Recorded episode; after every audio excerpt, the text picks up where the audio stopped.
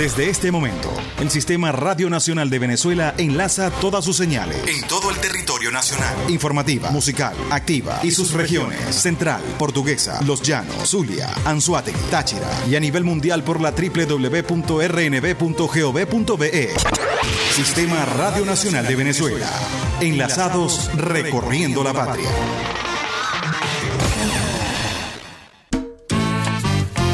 Veces en la vida se nos presentan varias vías para llegar a nuestro objetivo. Y ella todas las mañanas nos muestra la mejor y la más acertada. No te me vas a escapar. Decidida. Derrotamos al diablo en la calle. Espiritual. Con la bendición del comandante eterno, del comandante supremo de la Revolución Bolivariana, Hugo Rafael Chávez Frías. Y sin pelos en la lengua. No vamos a permitir bochinche. Quien se coma la luz, muchachos, ¿qué pasa? Isbemar Jiménez nos dará las herramientas precisas para tomar una Nosotros sí estamos muy claros, vía alterna. Sobre todo en la mañana. Todos los lunes, miércoles y viernes, desde las 6 y 30 de la mañana, nos nutrirá con análisis y con el toque tropical que la caracteriza. Besitos de coco con piña, qué rico. Vía Alterna. Transmitido por Salsa Caribe 102.3 FM y el Sistema Radio Nacional de Venezuela. Con Vía Alterna. Recorriendo la patria. Quítate de la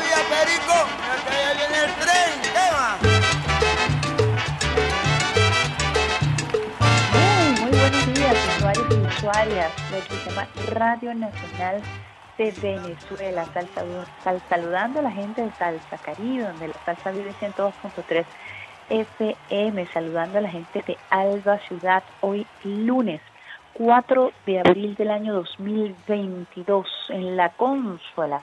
El pulpo Alexander Brazón y quien les habla hasta ahora Isbemar Jiménez, dándole la bienvenida a este hermosísimo mes de abril, un mes de revolución, un mes de renacimiento, de resurrección y de resistencia de las 3R.net.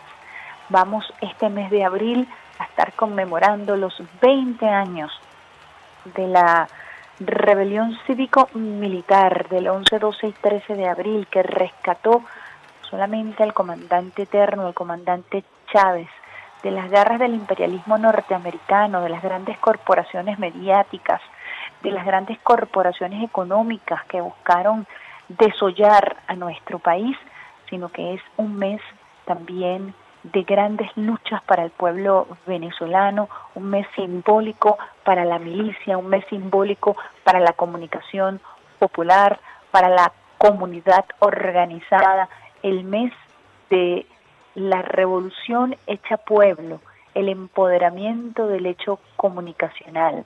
20 años de esta rebelión cívico-militar que rescató al proyecto bolivariano de las fauces del imperialismo norteamericano.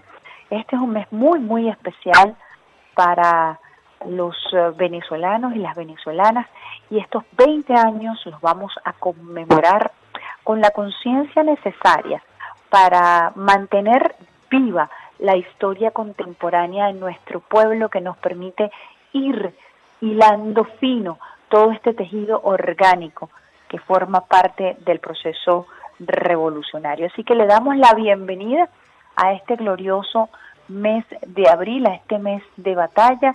Vamos a darle la bienvenida con los brazos abiertos y con toda la carga energética necesaria para continuar en este proceso de cambio profundo que anunciara el presidente Nicolás Maduro Moros con las 3R.net. Nosotros, como siempre, esperamos contar con la bendición de Dios, con la bendición del comandante eterno, del comandante supremo de la Revolución Bolivariana, Hugo Rafael Chávez Frías, quien nos acompaña todos los días desde el cuartel de la montaña con su llamarada eterna, llamarada que es escoltada por la gloriosa Milicia Nacional Bolivariana, por millones de venezolanos quienes todos los días ratificamos nuestro juramento de lealtad. Hablamos de lealtad, hablamos de Eliezer Reinaldo Otaiza Castillo, hijo de San Blas Valencia, Estado Carabobo, ejemplo de lealtad absoluta al comandante Chávez, al pueblo, a la Constitución de la República Bolivariana de Venezuela, como soldado lealtad absoluta a la gloriosa Fuerza Armada Nacional Bolivariana, lealtad absoluta a nuestro presidente obrero y chavista Nicolás Maduro Moros. Les recordamos a los usuarios y usuarias que hasta ahora están en sintonía de la mejor día de todas tus mañanas, que estamos transmitiendo desde Caracas, Cuna del Libertador, Reina del Guaraira, Repano. Caracas amanece un poco nublada el día de hoy, 4 de abril. Nosotros desde aquí, desde la capital de la República Bolivariana de Venezuela, enviamos una lluvia de besitos de coco con piña. Brazón, lánzate ahí con la zurda, una lluvia de besitos de coco con piña para quienes están iniciando esta mañana en esta plataforma de Vía Alterna, agradeciendo también a nuestro equipo de redes sociales, a Rafaela Romero y a todo el equipo técnico del Sistema Radio Nacional de Venezuela por acompañarnos en el inicio de este mes y durante toda esta hermosísima jornada de trabajo que ha desarrollado el equipo de Radio Nacional de Venezuela, los niños y las niñas que hasta ahora se están preparando para ir al colegio con papi, con mami, preparando la meriendita, el uniforme. Recordemos que ya el presidente Nicolás Maduro Moros ha indicado 100% de clases presenciales en todos los colegios. Nuestra población eh, tiene más del 96% de inmunización, una curva controlada de contagios por COVID-19, lo que permite una apertura en este marco de la nueva normalidad, por supuesto siempre cuidando las medidas de bioseguridad, de bioseguridad, fundamentalmente la higienización de las manos y por supuesto el uso constante, permanente del tapabocas, fórmula que ha sido fundamental para el mantenimiento de esta curva aplanada, por supuesto conjuntamente con toda esta jornada intensa de vacunación que se ha realizado en el país, más del 95%, 96% de nuestra población vacunada. Así que importante entonces saludar a los niños y niñas que sabemos que hasta ahora están escuchando vía alterna, besitos de coco con piña para ustedes, recordando la importancia de socializar, de ir al colegio para ir adaptando o readaptándose al colegio y el colegio también readaptándose a los niños y a las niñas. Nosotros eh, vamos a hacer una primera pausita musical y lo vamos a hacer con un tema de Cervantes Florentino, a propósito de los tres megaconciertos que se lanzaron en Caracas con esta nueva etapa de los muchachos del bar, del valle, como se les dice, a este grupo de jovencillos que arrancó hace 30 años en eh, Caracas. Y lo recuerdo muy bien porque me tocó darle seguimiento y cobertura a sus inicios en eh, el diario El Nacional, específicamente en una publicación de así se llamó, así es la noticia, y que fue el trampolín eh, de los medios impresos para que se conociera la vida de estos, estos muchachos que desde muy jovencitos se dedicaron a cantar y a montar espectáculos eh, de gran envergadura recorriendo gran parte de América Latina con un éxito contundente nunca antes registrado por artista alguno.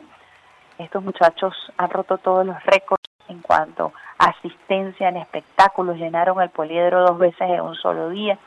Y este concierto eh, que trató de elevar el gentilicio venezolano a casa llena, completamente abarrotado, con un espectáculo de luces, de mapping, utilizando las últimas tecnologías a propósito de la presentación de conciertos, un espectáculo que eh, es digno del pueblo venezolano y de las fanáticas que por más de 30 años le han hecho seguimiento a la vida artística de los hermanos Primera. Regresan a su ciudad Caracas, esta semana también estarán en Valencia, en lo que en lo que promete una gran gira nacional e internacional de este talento venezolano. Caracas estuvo prácticamente paralizada con estos conciertos que se realizaron viernes, sábado y domingo. La, la, función del domingo eh, se abrió debido a la gran demanda y la gran cantidad de personas que no habían podido comprar las entradas los primeros días, el, primer, el, el viernes y el sábado se abrió una última función que fue el día de ayer, también a casa llena y por supuesto que nosotros eh, nos contentamos, nos contentamos porque son venezolanos, venezolanos que han sostenido una gran trayectoria y venezolanos que decidieron arrancar su concierto desde el gentilicio, desde la venezolanidad, una venezolanidad que ha tratado de ser golpeada por crímenes de odio, por el fascismo en todo el continente americano, más allá debido a la estructura de, propaganda del imperio eh, gringo europeo en nuestro continente y ellos irrumpieron en esa tarima recordando sus raíces y recordando su gentilicio, el gentilicio de ser venezolanos, de ser venezolanas. Y eso es muy importante porque estamos en un proceso de remoralización de nuestro pueblo, en un proceso de compilar todo lo que ha sido nuestra lucha. En este momento nosotros estamos recogiendo la lucha y la resistencia de un pueblo que merece entretenimiento, de un pueblo que merece cantar, de un pueblo que merece reír, de un pueblo que merece bailar y que merece continuar en la lucha desde la alegría, desde la felicidad, desde la cadencia y desde la musicalidad. Así que vamos con un tema que a mí me gusta muchísimo, Si yo fuera tú, de Servando Florentino, y al regreso mucho más de la mejor vida de todas tus mañanas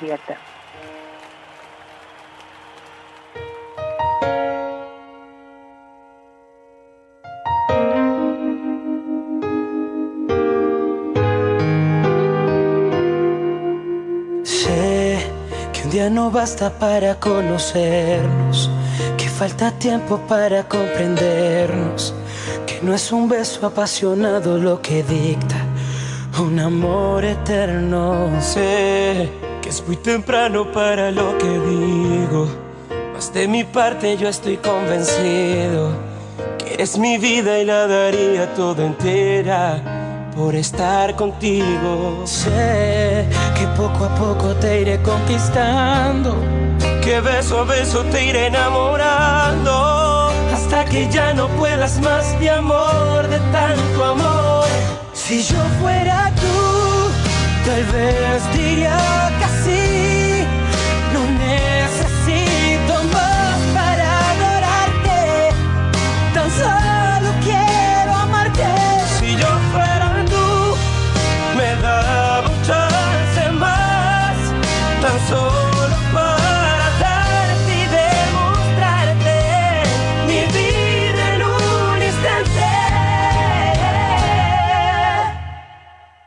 Si yo fuera tú.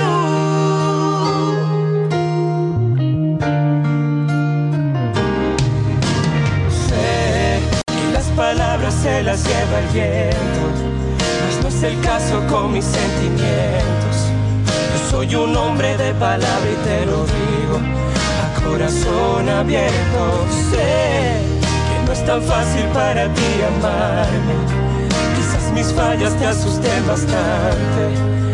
Quiero ser el hombre de tu vida, con el que soñaste. Sé que poco a poco te iré conquistando, que beso a beso te iré enamorando hasta que ya no puedas más de amor, de tanto amor. Si yo fuera tú, tal vez diría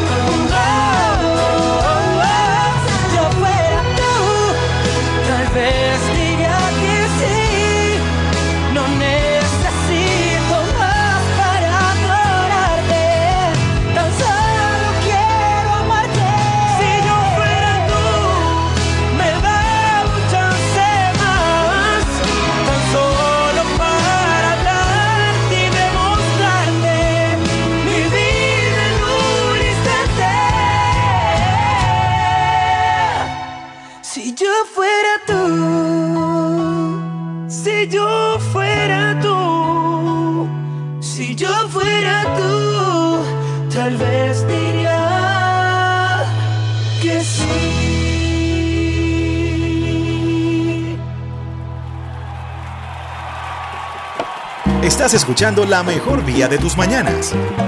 Vía Alterna. Vía Alterna. Con Isbe Mar Jiménez.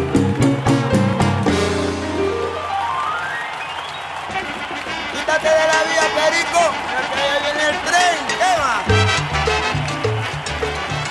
Si yo fuera tú, Fernando Florentino, este tema dedicado a una querida, una querida colega, Ana Rosa Ocando, que nos está dando una batalla en contra del cáncer lo está haciendo de manera abierta, de manera franca, de manera corajuda, asumiendo con mucha valentía, pero además con su experiencia, así como lo hizo Chávez, nos ha enseñado a valorar la vida, a valorar la amistad, pero también a entender todos estos procesos que son complejos desde el punto físico, desde el punto de vista psicológico. Así que una valiente, una valiente guerrera, corajuda, queridísima Ana Rosa Ocando, quien se dio el gustazo de ir a su concierto de Cervando y Florentino en medio de retos, desafíos, en medio de temores, dudas, miedos.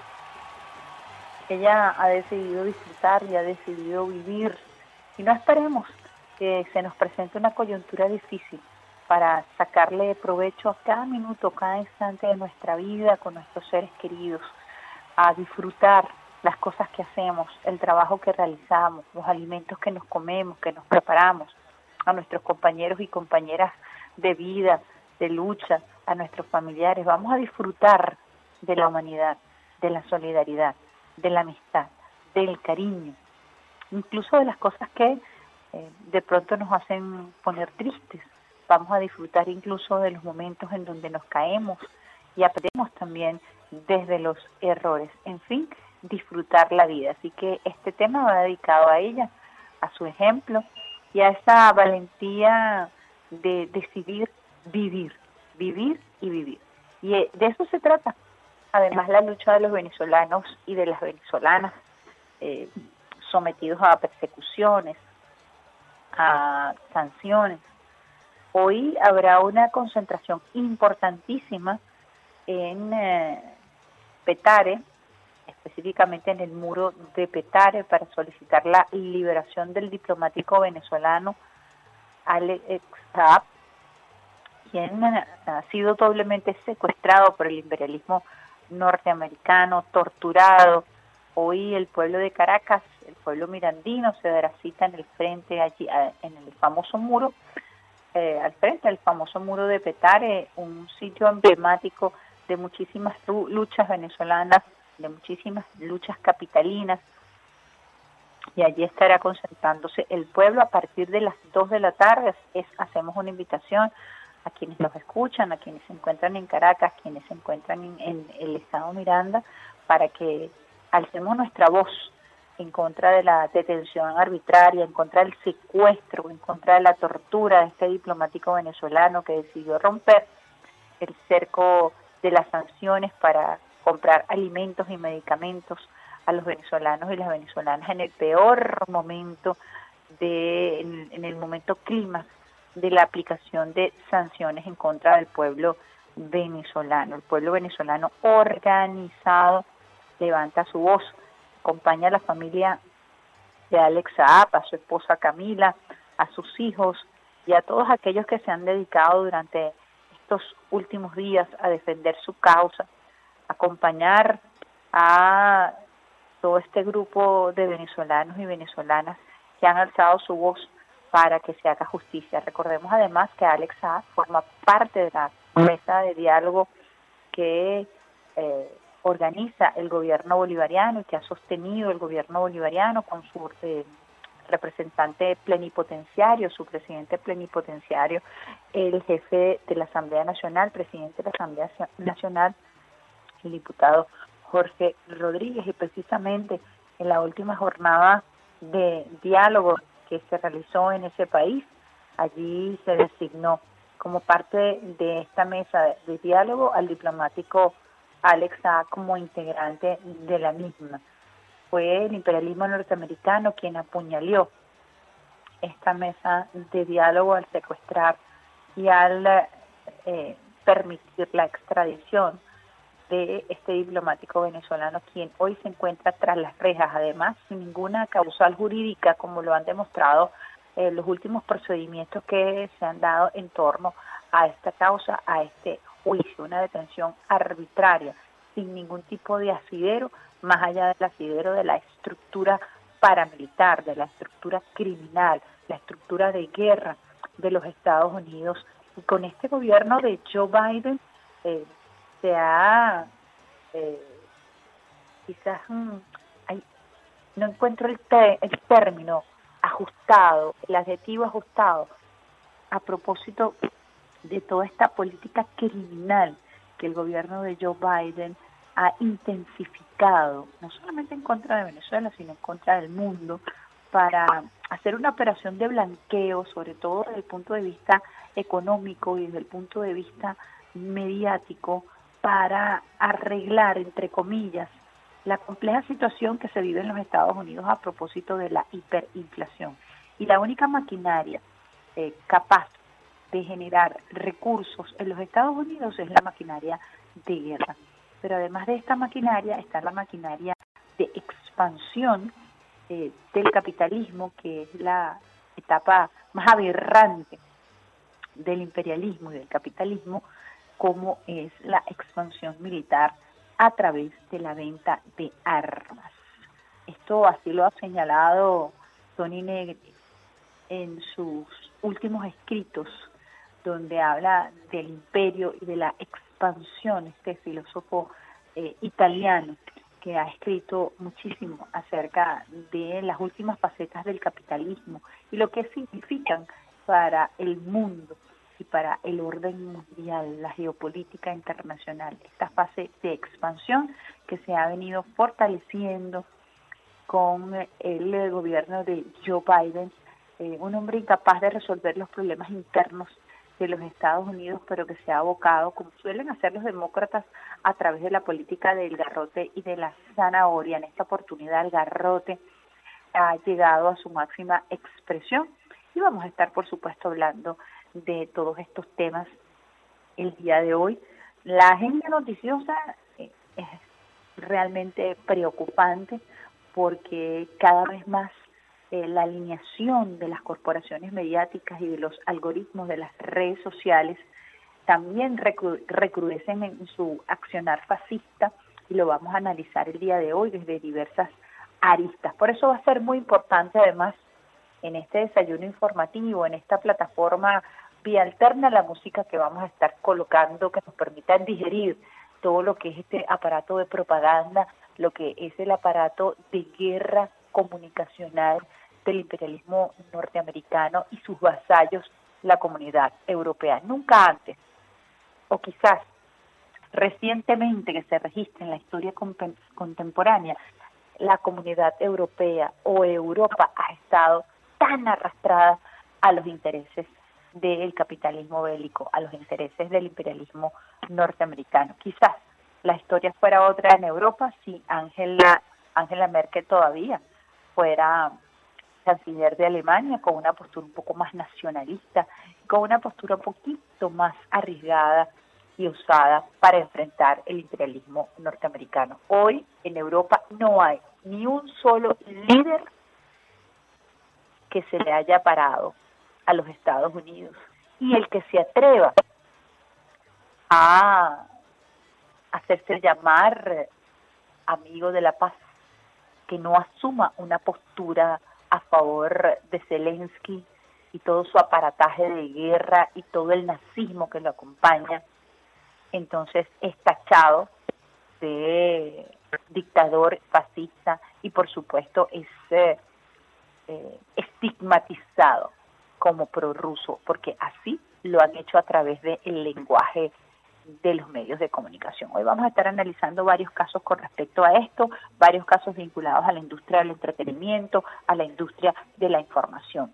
Nuestra selección musical, cuando son las 7 y 25 minutos, la pensé a propósito de los conciertos que me gustaría ir, a los que me gustaría estar, en los que me gustaría estar, y de la música que eh, considero sabrosa y agradable para compartir con ustedes. Ahora lo vamos a hacer con cultura profética, la complicidad, y de allí sale la frase besitos de coco con piña que compartimos con ustedes usuarios y usuarias de este tema. La complicidad con cultura profética y al regreso mucho más de la mejor vida de todas tus mañanas, libertad.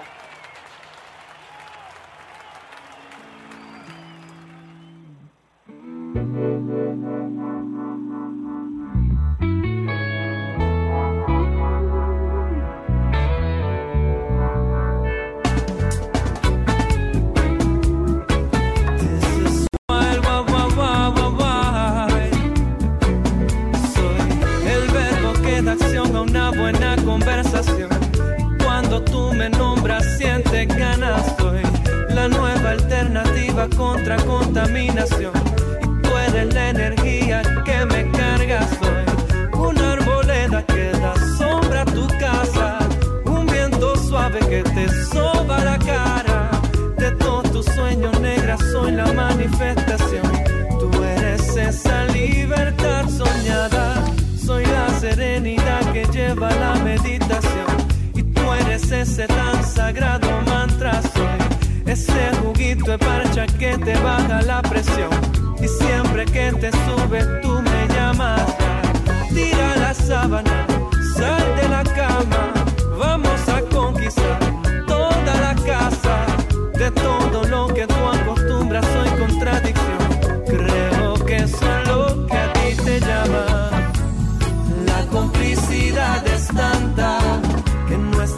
Se complementan que tienes me hace falta y lo que tengo te hace ser más completa. La afinidad es tanta, miro a tus ojos y ya sé lo que piensas. Te quiero porque eres tantas cositas bellas que me hacen creer que soy la levadura que te hace crecer el corazón la vitamina que me falta soy. Ese rocío que se posa en tu vegetación. Y tú esa tierra fértil que está escasa soy. La blanca arena que alfombra tu playa. Todo el follaje que da vida a tu mapa. De toda idea creativa soy la gestación. Tú eres la utopía deseada. La complicidad es tanta que nuestras vibraciones se complementan que tienes me hace falta y lo que tengo te hace ser más completa. La afinidad es tanta, miro a tus ojos y ya sé lo que piensas. Te quiero porque eres tantas cositas bellas que me hacen sentir muy bien.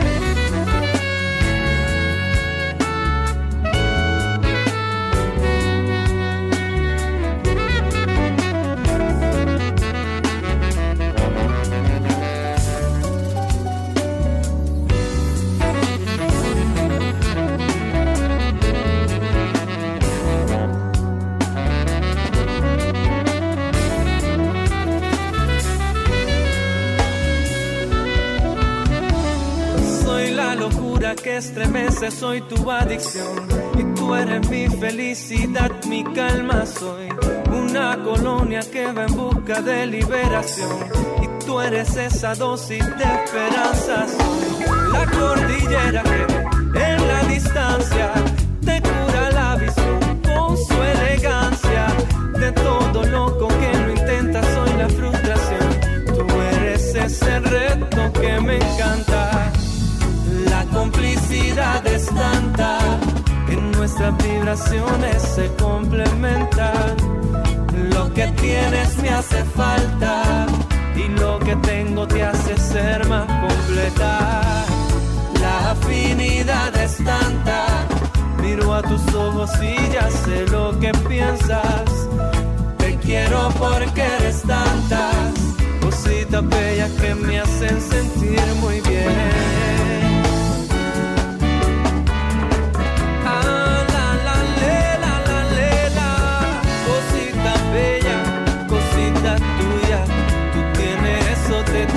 que me chula.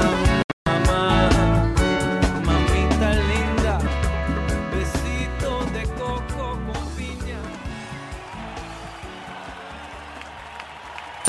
Estás en sintonía de Vía Alterna con la periodista Isbe Mar Jiménez.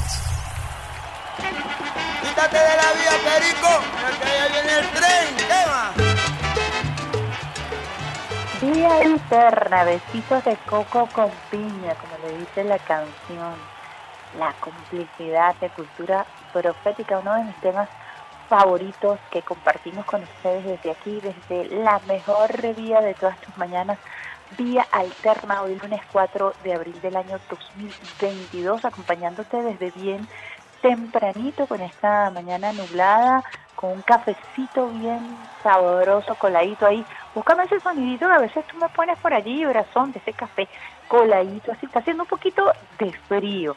Así que nada más pertinente que un café esta semana se estará realizando en Caracas el Encuentro Internacional del Café con los mejores catadores del mundo. Imagínense el aroma, lo sabroso de este evento y lo importante de este evento para promover el que fuera el rubro más importante de producción durante lo que fue el proceso de la colonia y luego los primeros años de en República, el café y el cacao. Fundamentalmente se tomaba cacao aquí en eh, Venezuela, el chocolate por supuesto que es oriundo de nuestra América y fue también el primer rubro de exportación. Luego este rubro fue sustituido por el café y tenemos en nuestra América de los mejores cafés del mundo.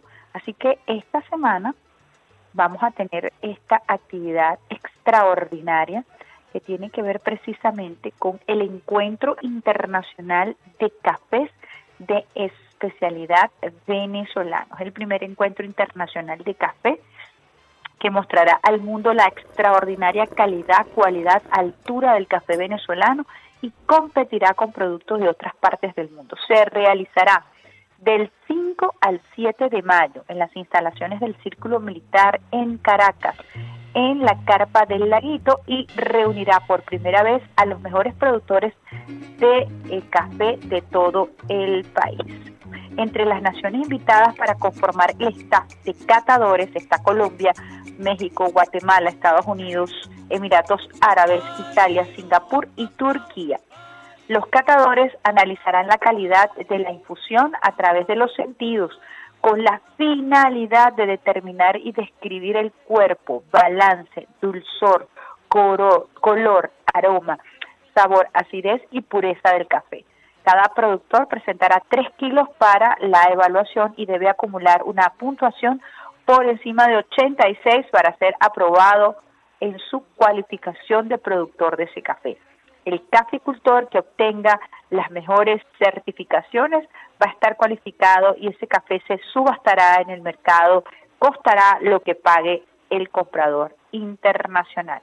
Un poco lo que eh, se estará realizando en el círculo militar en estos próximos días, esta catadura de café venezolano con catadores internacionales muy importante. Estamos hablando del crecimiento, de la productividad, del renacimiento del pueblo venezolano y con eso arrancamos la mañana de hoy. Se concreta en diversas actividades, es transversal, pero fundamentalmente tiene que ver con la productividad del país. Y muy importante entonces este encuentro internacional de cafés de especialidad venezolano que se estará realizando entre el 5 y el 7 de mayo en las instalaciones del Círculo Militar en Caracas, en la carpa de El Laguito, donde se reunirán por primera vez los mejores productores de café del mundo. Muy importante entonces esta actividad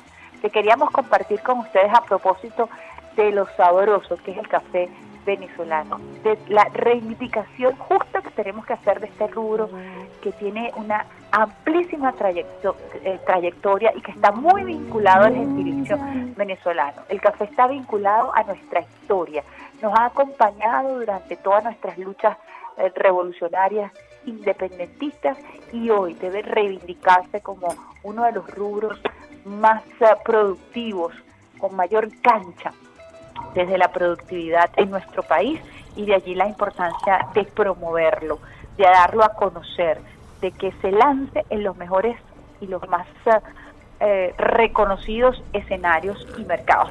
Quería compartir con ustedes esta importantísima actividad, sabiendo que además Alexander Brazón prepara uno de los mejores cafés, le pone clavitos, le pone un poquito de canela a veces, y bueno, ese olor extraordinario que inunda toda Radio Nacional de Venezuela cuando Alexander Brazón prepara café. A mí me encanta el café venezolano oriental, específicamente el café que se da en Maturín, es uno de los cafés que más me encanta, siempre lo digo, pero hay grandes variedades. El café de Lara está reconocido como uno de los mejores cafés del mundo. El café del estado Miranda también tiene amplio reconocimiento. Estaremos nosotros entonces muy pendientes allí con ese tema, eh, que es uno de los temas, sino el más, de Hugo Blanco, Moliendo Café, el tema con más traducciones y versiones de la música venezolana, Moliendo Café, a propósito precisamente de la trayectoria y de la historia del café venezolano. Nosotros con estos comentarios vamos a continuar en nuestro desayuno informativo, compartiendo con ustedes buena música, pero también información pertinente. Y el día de ayer cuando yo estaba realizando todo lo que es la producción del programa, en lo personal me dedico exhaustivamente a trabajar todos los temas que de alguna u otra manera conversamos aquí en vía alterna. Y estuve analizando medios de comunicación de América Latina, medios de comunicación de toda Europa. Y me topé con los medios colombianos a propósito de una masacre que sucedió a finales del mes de mayo en el sector de Putumayo, en Colombia. Y me dirigí a Noticias Caracol, que es uno de los medios eh, más reconocidos eh, en, en Colombia. Y realmente saben qué? Que es sorprendidísima el hilo conductor del timeline, como se le dice en redes sociales, a el hilo conductor, a la noticia, a lo que es el relato subjetivo de este medio de comunicación colombiano, específicamente en Twitter con más de 9 millones de seguidores, imagínense ustedes. Y quedé impresionada por lo dramático de su contenido. Por ejemplo, asesinaron en Bogotá a Miller Steven, promesa del fútbol colombiano, por robarle un celular. Eh, Steven Miller tenía 15 años y era una promesa. Eh, del fútbol colombiano. 180 pasajeros que tomaron un vuelo desde Medellín rumbo a Cúcuta están atrapados en un avión sin explicación. Terminó en el aeropuerto El Dorado, según aerolínea, en la terminal de Cúcuta y fue cerrado durante el viaje. Un patrullero de policía fue atacado cuando iba entrando a su casa en la localidad de Suba. Fue abordado y golpeado con un arma. Esto es hoy, ni siquiera el día de ayer. Minería ilegal, un cáncer que carcome al medio ambiente en Colombia. Autoridades reconstruyen el violento atraco en el que el joven promesa del fútbol fue asesinado en la localidad de Kennedy, en Bogotá. El papá de la víctima relata, según versiones de los testigos, lo que sucedió. Le dispararon en el abdomen. Y así, eh, la línea discursiva es realmente dramática porque a pesar de que estas noticias no llegan a Venezuela, están circulando en Colombia y forman parte de la realidad de un país o el reflejo de un país que en los últimos años con el gobierno de Iván Duque se ha sumido en la más brutal de las violencias. Activan artefactos explosivos cerca del cantón militar La 1 en Tibú. Estos son los titulares de Noticias Caracol de un medio que en su red social Twitter, por ejemplo, tiene más de 2 millones, 9 millones de eh, seguidores. Particularmente yo estaba buscando la información, vamos a compartir el reportaje con ustedes, a propósito de eh, un ataque que se diera a la población de una población a una parroquia en el Putumayo, en Colombia, específicamente el 28 de marzo. Lo curioso sobre este ataque es que esos días, 28 de marzo, 26, 27 y 28 de marzo, se estarían realizando unas ferias comunales en esa región y había, por supuesto, desde los carteles, eh, comidas, ferias de comida, presentaciones de baile, cantantes, luego lo que suele darse en los pueblos, las ferias de los pueblos, propias ferias de los pueblos. Imagínense así como una feria en el Orza, bueno, así se estaba realizando esa feria en el Putumayo cuando la, el ejército colombiano decidió realizar una operación militar ese 28 de marzo a partir de las 7 de la mañana. Vamos a escuchar, Alexander, allí el audio de Noticias Caracol que narra lo que ocurrió y presten atención a eh, quienes estaban en ese momento cuando se realizó la operación militar.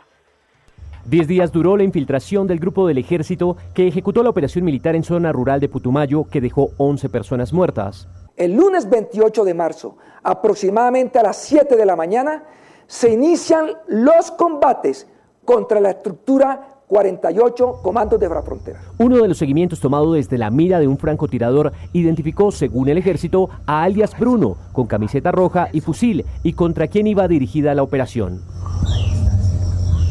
Pero la grabación completa, conocida en exclusiva por Noticias Caracol, devela que en la mira del tirador se observan varias personas. Luego, una mujer de gorra camina detrás del señalado delincuente y al parecer se observa un niño. Luego la imagen es más clara y se ve el paso de otro menor de edad que camina por el lugar. Aún así, horas más tarde lanzaron la operación. La hora cero de la operación militar fue la mañana del 28 de marzo, cuando se completaban tres días de ferias y fiestas en el caserío y que semanas atrás fue convocada por la Junta de Acción Comunal de la Vereda Alto Remanso con este volante en poblaciones cercanas. La programación anunciaba encuentros deportivos, bailes y premios. Los fondos, según el papel, serían destinados a arreglos en la vereda.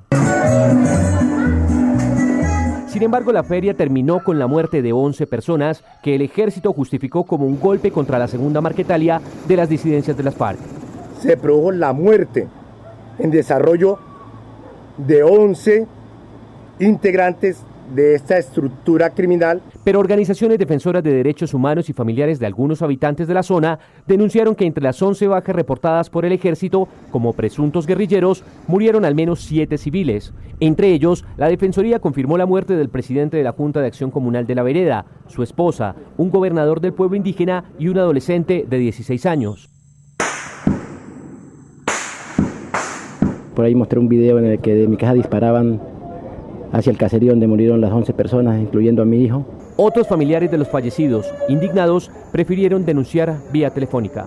Ya lo mataron, si cayó en eso, porque tienen que decir lo que no es, acepten que cometieron un error con muchas personas. Habitantes en la vereda dicen fuera de cámaras que algunos guerrilleros sí estuvieron en la vereda por unas horas, como quedó en evidencia en la mira del francotirador pero también que el asalto al lugar lo hicieron hombres vestidos de negro y posteriormente entraron las tropas militares. El comandante del ejército defiende la operación. Y mientras avanzan las investigaciones, el ejército afirmó que los cuatro capturados fueron puestos a disposición de la fiscalía, pero la fiscalía se encuentra verificando dichas capturas.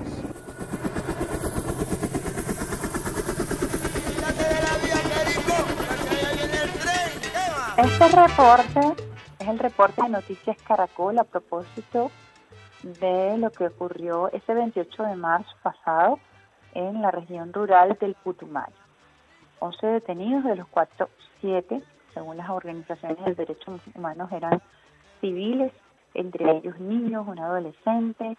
Y las imágenes de ese video que fue colgado en la cuenta de la red social Twitter de Noticias Caracol es impactante porque mm, se ven las familias, los familiares eh, con las urnas en fila, urnas blancas con niños, y esto es el día a día de los falsos positivos en Colombia, en donde eh, se mata a poblaciones completas, a familias completas, en medio de una feria, sin importar eh, cuáles son las bajas, eh, en fin, estas operaciones que además suelen funcionar tristemente, muy tristemente para la sociedad colombiana como focos de distracción a propósito de situaciones internas y a propósito de esta política de seguridad que impuso el nefasto eh, gobierno de Álvaro Uribe, quien es el padre de los falsos positivos y de la siembra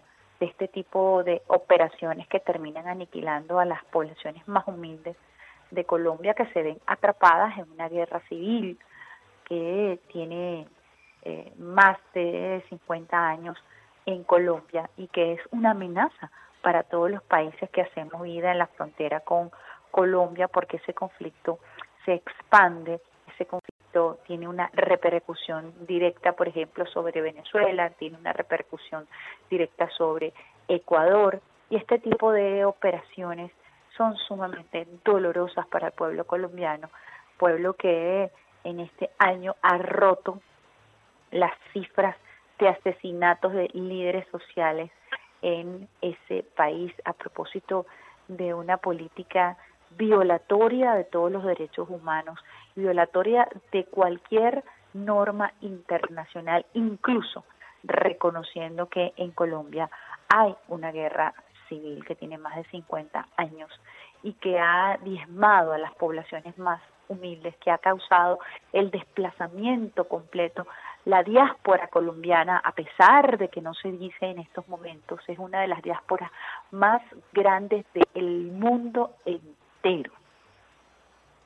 A pesar de que se pretenda lavar la cara de esta verdad eh, con películas de Hollywood y películas de Disney, es impresionante cómo este medio, Noticias Caracol, eh, en su timeline, en su línea de tiempo, te va develando cuál es la verdadera cara, cara de un pueblo, el pueblo humilde, pero también el pueblo colombiano que, eh, imagínense ustedes en Bogotá, que se había logrado en algún momento presentar como la tacita de plata de Colombia y de América Latina, la situación de violencia se ha salido de las manos. Y su alcaldesa, por cierto, en algún momento ha señalado directamente a los migrantes venezolanos en una postura xenofóbica brutal que ha promovido la persecución en contra de venezolanos del ascenso de la violencia en la capital de Colombia para escudarse de su incapacidad para gobernar la capital de Colombia, Bogotá. Vamos a una pausita musical, en esta oportunidad lo hacemos con otro de mis favoritos, un concierto extraordinario, me encanta Tony Vega. Yo me imagino así, en conciertos con todos estos cantantes. Tony Vega deja uno de mis temas favoritos y al regreso mucho más de la mejor vía de todas tus mañanas, vía alterna.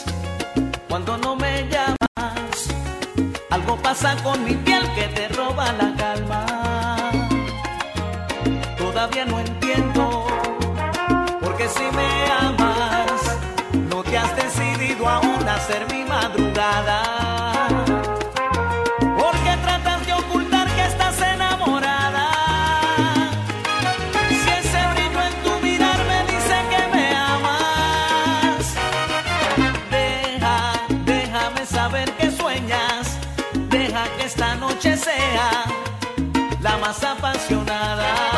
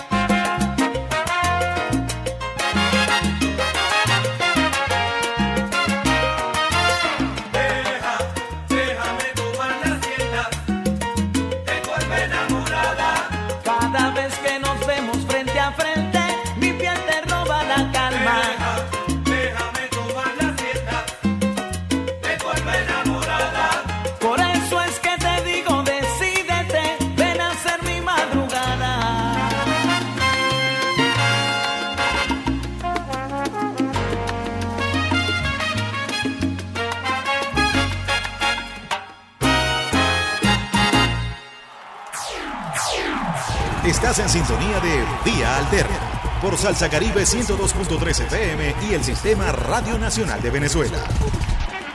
Quítate de la vía, Perico, que ya viene el tren. ¿Qué más? Vía Alterna, la mejor vía de todas tus mañanas, por el Sistema Radio Nacional de Venezuela, por Salsa Caribe, por Alba Ciudad. A esta hora el pulpo Alexander Corazón en la consola y arribando nuestro operador de guardia Miguel Garrido, acompañándonos también en esta la mejor vía de todas tus mañanas. Estás escuchando la voz de Isbemar Jiménez, acompañándote con buena música, mejor información. Este lunes 4 de abril ya está repuntando, o sea, ya estamos visualizando los rayos del sol que van penetrando las nubes, acabando con la nubosidad mañanera de este lunes 4 de abril. Esperemos que este lunes sea un lunes radiante, que puedas arrancar tu mañana con el pie izquierdo y la mano en el corazón. Buena música, ese temazo de Tony Vega, deja uno de mis favoritos, compartiendo con ustedes los favoritos de Yuemar a esta hora en la mejor vida de todas tus mañanas. En este segmento quería conversar con ustedes acerca de en la gran industria de la propaganda en los Estados Unidos, eh, TNT, Disney, mm, la Academia de Ciencias y de Artes. Por cierto que Will Smith renuncia a la Academia de Ciencias y de las Artes a propósito de todo el escándalo de los de los eh, Oscar. Ayer los Grammys trataron de hacer también otra operación de blanqueamiento. Ya vamos a estar hablando de ese tema. Recordemos que en los Estados Unidos no hay Ministerio de la Cultura, pero tienen la Academia de las Ciencias y de las Artes, tienen a TNT, tienen el canal I, que son supuestos canales de entretenimiento, que se suman también a las plataformas que crecieron con televisión a la carta durante la pandemia, como HBO y como la más popular de todas, Netflix, que se ha convertido en una de las plataformas eh, con un algoritmo eh, totalmente controlado y manejado desde los Estados Unidos para imponer las tendencias y las películas, entre comillas, que son tendencias, las favoritas, en fin, generar, generar todo un carrusel de opciones en donde usted se vea supuestamente eh, identificado con la selección de las películas que más le gustan supuestamente a la carta, pero no es a la carta porque es un menú eh, que está eh, cambiando en función de los intereses de quienes manipulan estas plataformas y no según los intereses realmente de quienes ven eh, o quienes usan estas plataformas. Pero antes de entrar en este tema, con información puntual que produjimos para ustedes, usuarios y usuarias de Vía Alterna, comparto una noticia calientica que está en RT y que tiene que ver precisamente con la red social Twitter, que era la red que estábamos eh, utilizando como fuente en el segmento anterior, precisamente la red eh, eh, social Twitter de noticias Caracol. Y nos vamos a esta hora a RT. La cotización de Twitter sube un 26% tras darse a conocer que Elon Musk posee el 9.2% de las acciones de la red social. Imagínense esto, eh, capciosa esta compra, y vamos a leer lo que dice RT publicado hoy esta noticia, información, esta información. Las acciones han subido considerablemente tras conocerse la noticia de la compra del cofundador de Tesla, que ha criticado repetidamente a la red social por su manejo de la libertad de expresión. Vaya, vaya. El director ejecutivo de SpaceX, Tesla, Elon Musk, ha Elon Musk ha adquirido una participación pasiva del 9.2% en Twitter, según se desprende de documentos publicados este lunes por el regulador 13G de la Comisión de Valores y la Bolsa. Tras conocerse la noticia de la adquisición de Musk, las acciones en la red social subieron un 26% en las operaciones previas a la comercialización. El pasado, el empresario dijo que estaba considerando la posibilidad de crear una nueva red social tras, tras, criticar a Twitter por su manejo de la libertad de expresión. Musk eh, tuiteó, es necesaria una nueva plataforma, haciendo referencia a un hilo de mensajes donde cuestionaba la censura en Twitter a la que acusaba de socavar, entre comillas, la democracia por no adherirse a los principios de libertad de expresión. Habría que ver, según el criterio eh, mercantilista de Moss, qué significa la libertad de expresión y, por supuesto, el consejo eh, muy maleable de democracia burguesa que manejan estas grandes corporaciones.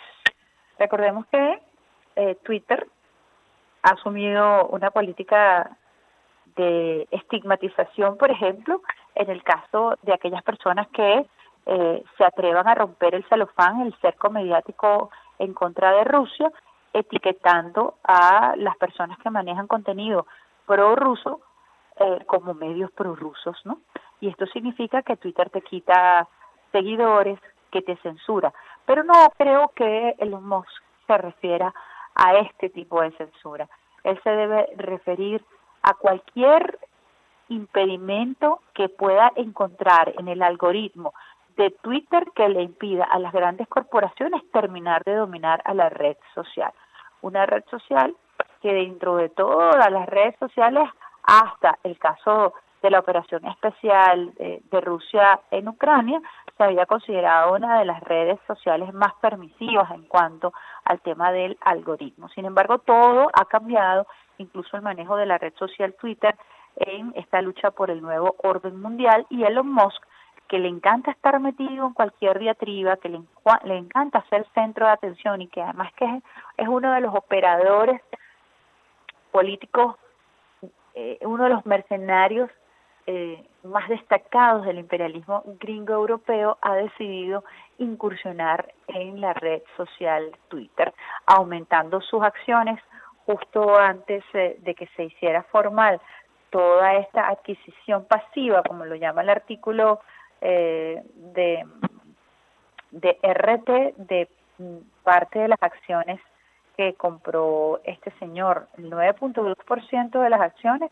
que ha hecho ser la valoración o la cotización de Twitter en un 26% en la bolsa de valores. Recordemos que todas estas plataformas, incluso las plataformas mediáticas, tienen una, valorización en la bolsa de valores, tienen acciones en la bolsa de valores y allí se refleja un tanto el rendimiento o el no rendimiento de las empresas.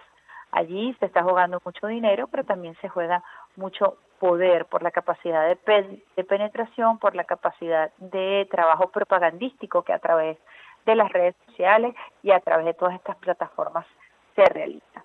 Nosotros estamos tocando el tema de la propaganda y teníamos un material para ustedes, para compartir con ustedes a propósito de lo que eh, venimos indagando y cómo funciona este aparato de propaganda cuando son las 8 y un minutos de la mañana en esta, la mejor vía de todas tus mañanas, vía alterna con Alexander Brazón de la cónsula y quien les habla Isbemar Jiménez.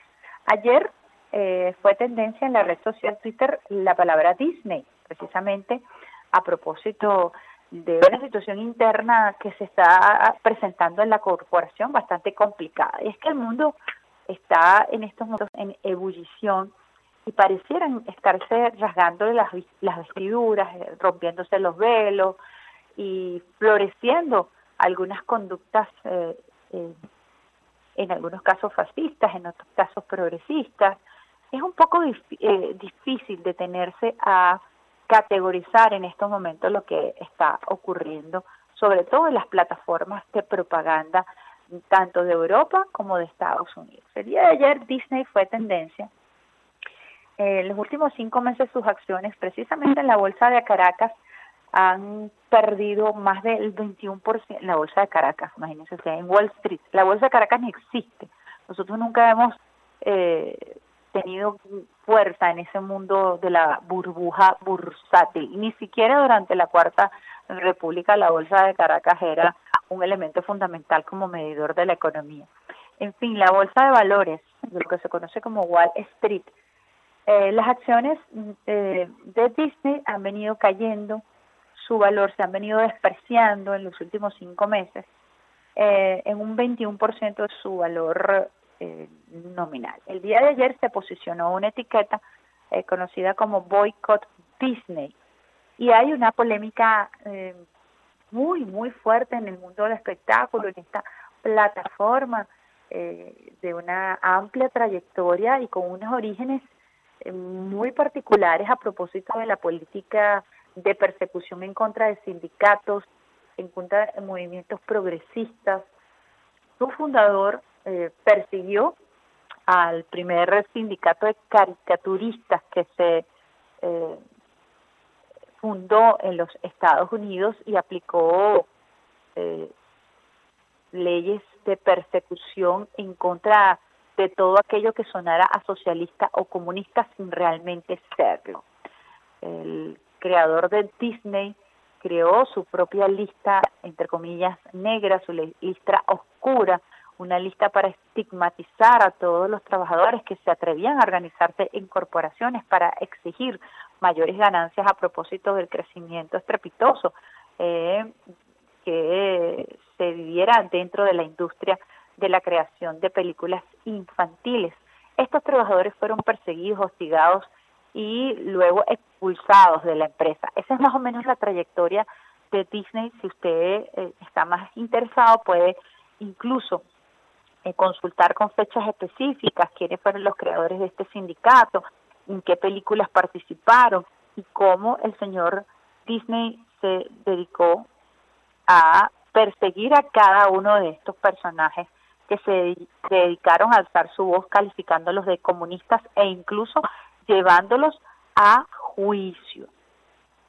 No es eh, la política en estos momentos un tanto diferente en esta organización a propósito de presiones que se están ejerciendo desde la comunidad LGTBI o lo que se conoce hoy en día como queer, que contempla a todos estos grupos que hacen eh, vida en esta comunidad O la población queer, como se le ha llamado en los últimos tiempos. Algunas cifras extraoficiales hablan que el 50% de la masa laboral de Disney está vinculada a este sector LGBTQ o queers y eh, ha surgido una gran protesta en contra de esta plataforma, específicamente eh, Victoria Alonso, quien es argentina y es la primera presidenta de la empresa Marvel, quien se ha declarado abiertamente integrante de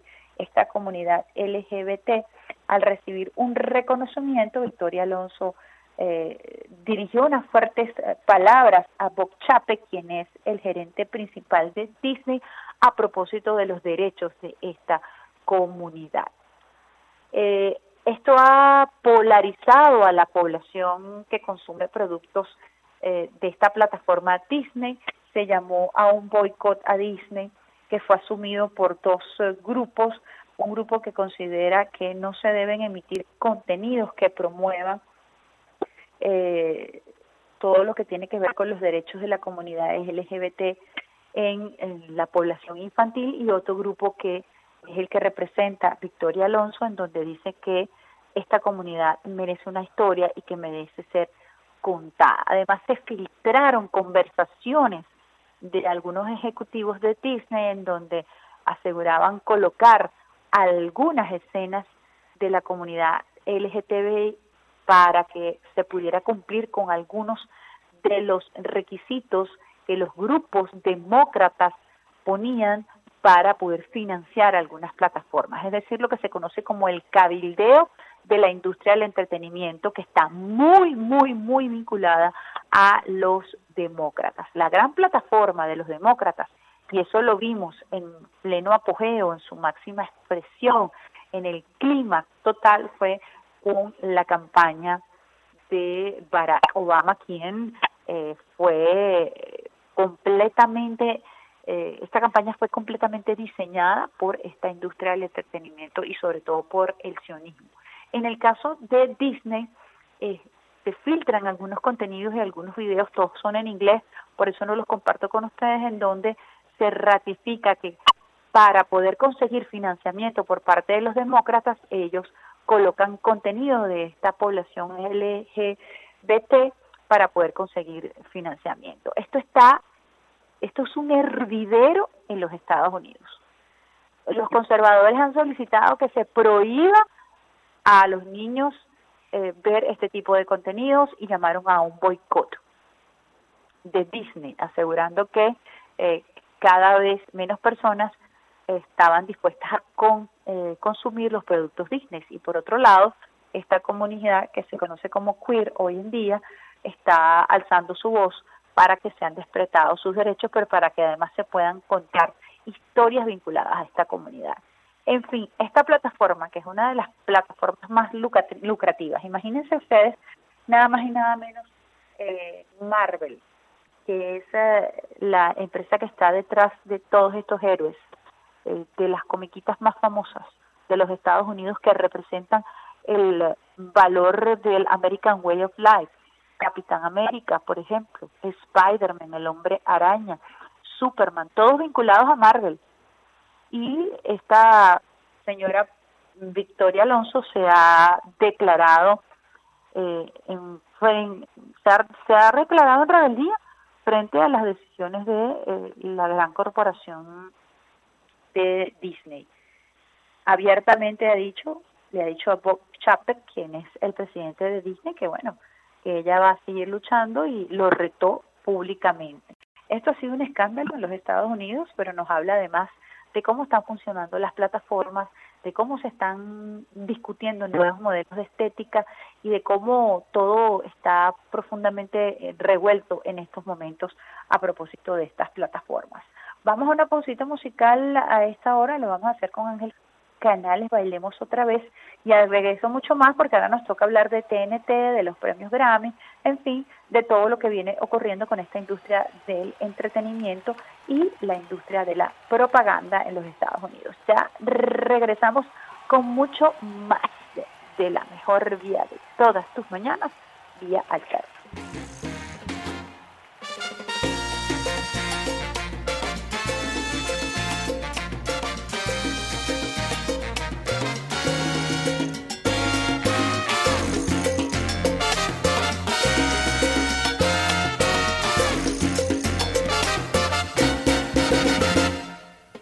bailemos otra vez, que sangre en el reloj, amor, están tocando nuestra última canción.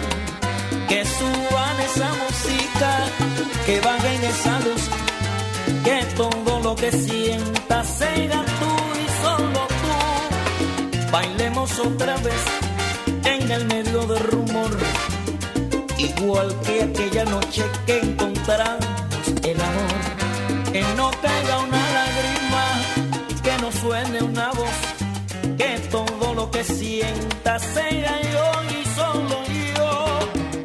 Luego de repente al final, amor, no diremos nada, ni siquiera un adiós. Yo te envío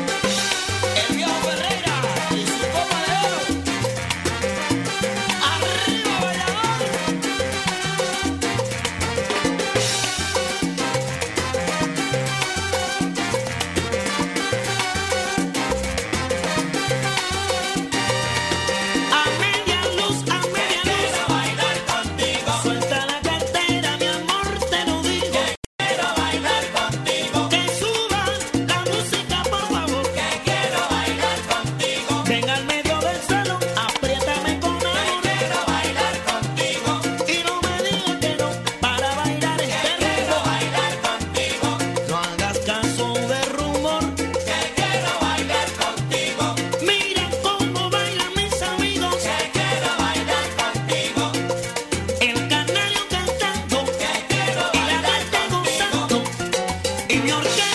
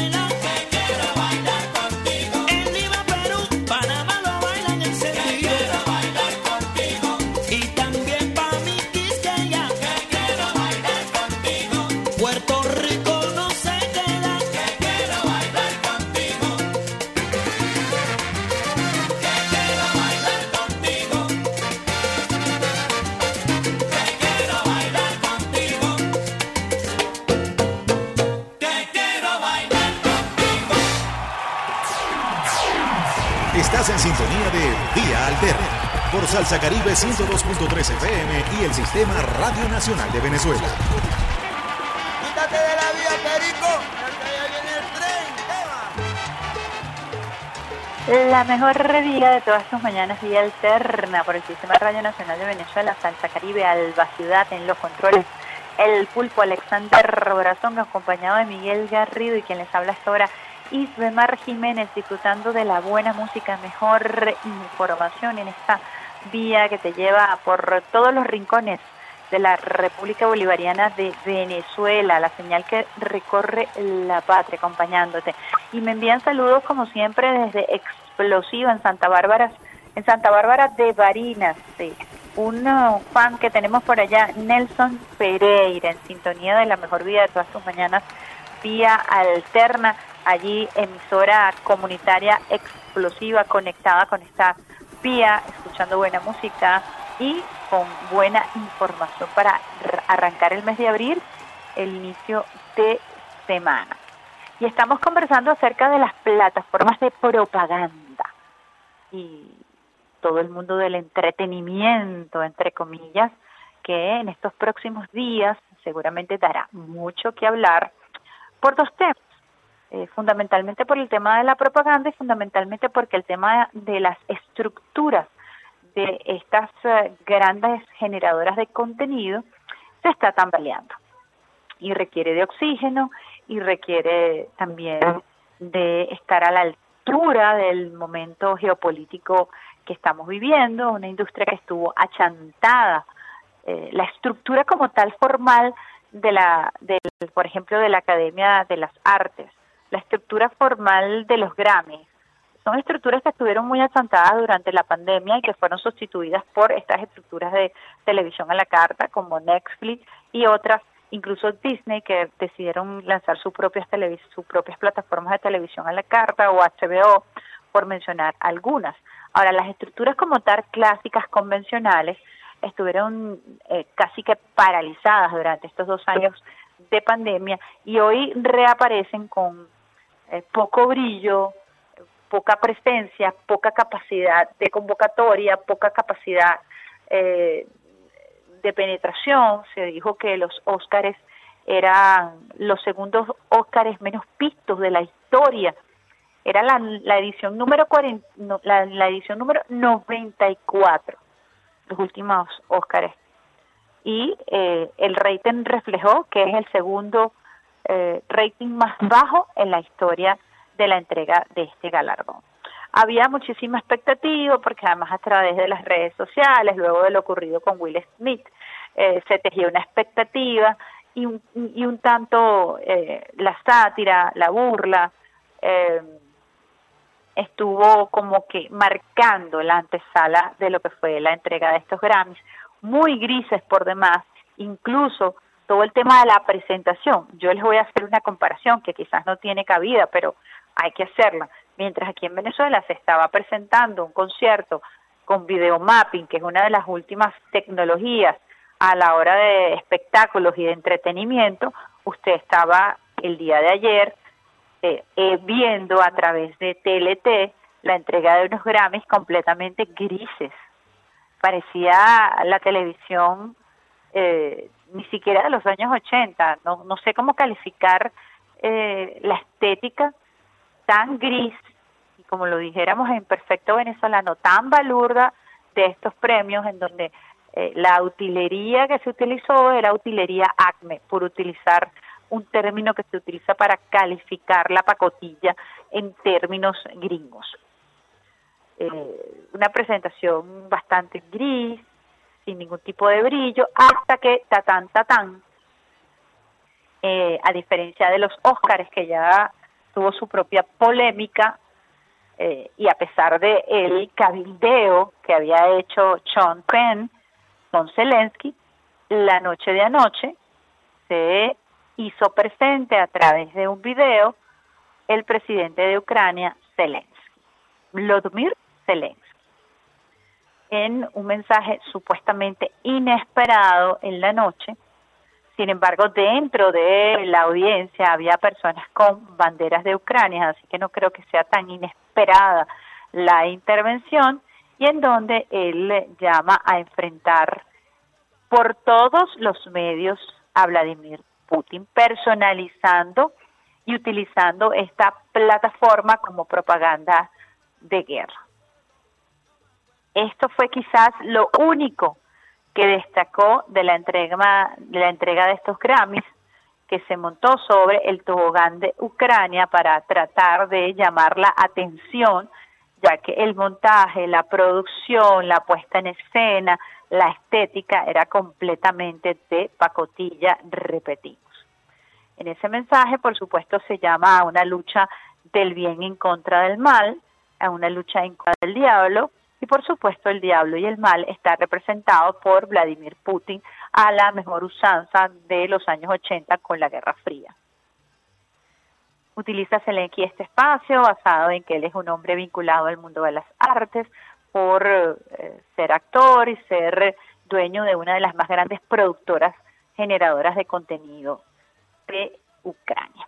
En el próximo segmento vamos a hablar sobre una operación mediática sumamente peligrosa que está siendo denunciada por el Ministerio de Defensa ruso utilizando estas técnicas y obviamente con el apoyo de esta industria de propaganda, con el, apoyo de la industria del entretenimiento que al parecer le está diseñando paso a paso el guion que debe eh, ejecutar, interpretar este quien ha sido un actor de trayectoria dentro de eh, Ucrania. Eh, recientemente, a través de las redes sociales, se ha hecho como una especie de historieta de reivindicación de los orígenes del gentilicio de la familia de Zelensky y ha tratado de lavársele la cara convirtiéndolo en un gran estadista, un hombre sumamente valiente, utilizando todos los planos que se utilizan en producciones cinematográficas. La postura tan acartonada que es muy evidente y que escapa la naturalidad que debe tener un político a la hora de desempeñarse como presidente.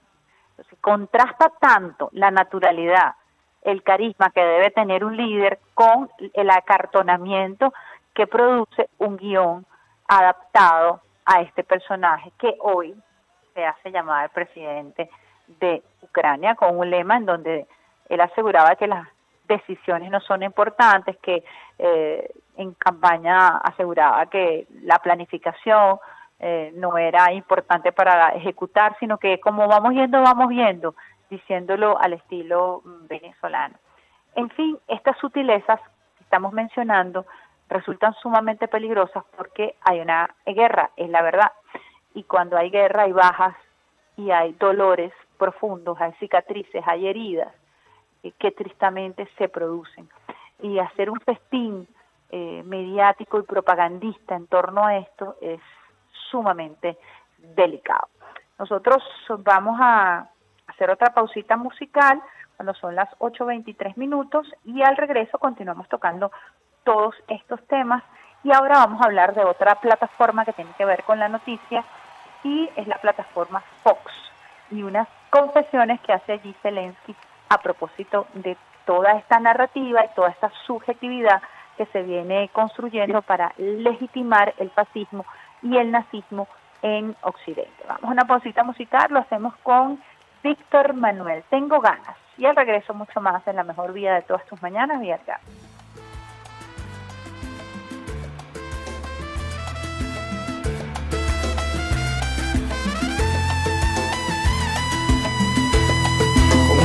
en la garganta, con el alma hecha pedazos, solo quisiera decirte, no te he olvidado. Ha pasado tanto tiempo desde el día aquel que te fuiste de mi vida y no supe entender. Aunque sé si fue mi culpa o en qué cosa te hice daño, solo quisiera decirte te extraño, que mi vida ya no es vida desde que no estás. Solo vivo en el recuerdo y en la soledad. Tengo ganas de volver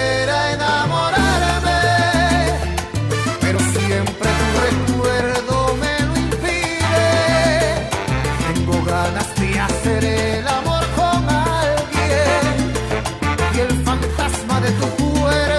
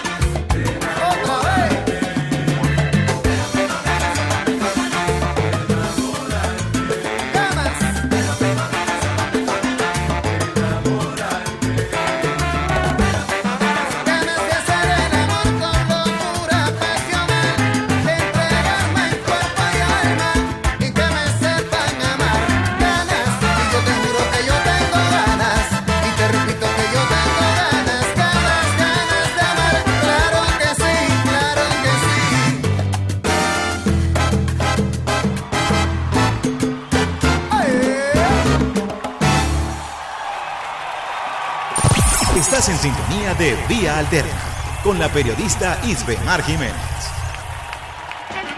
Quítate la vía, Perico, que ya viene el tren. Tema.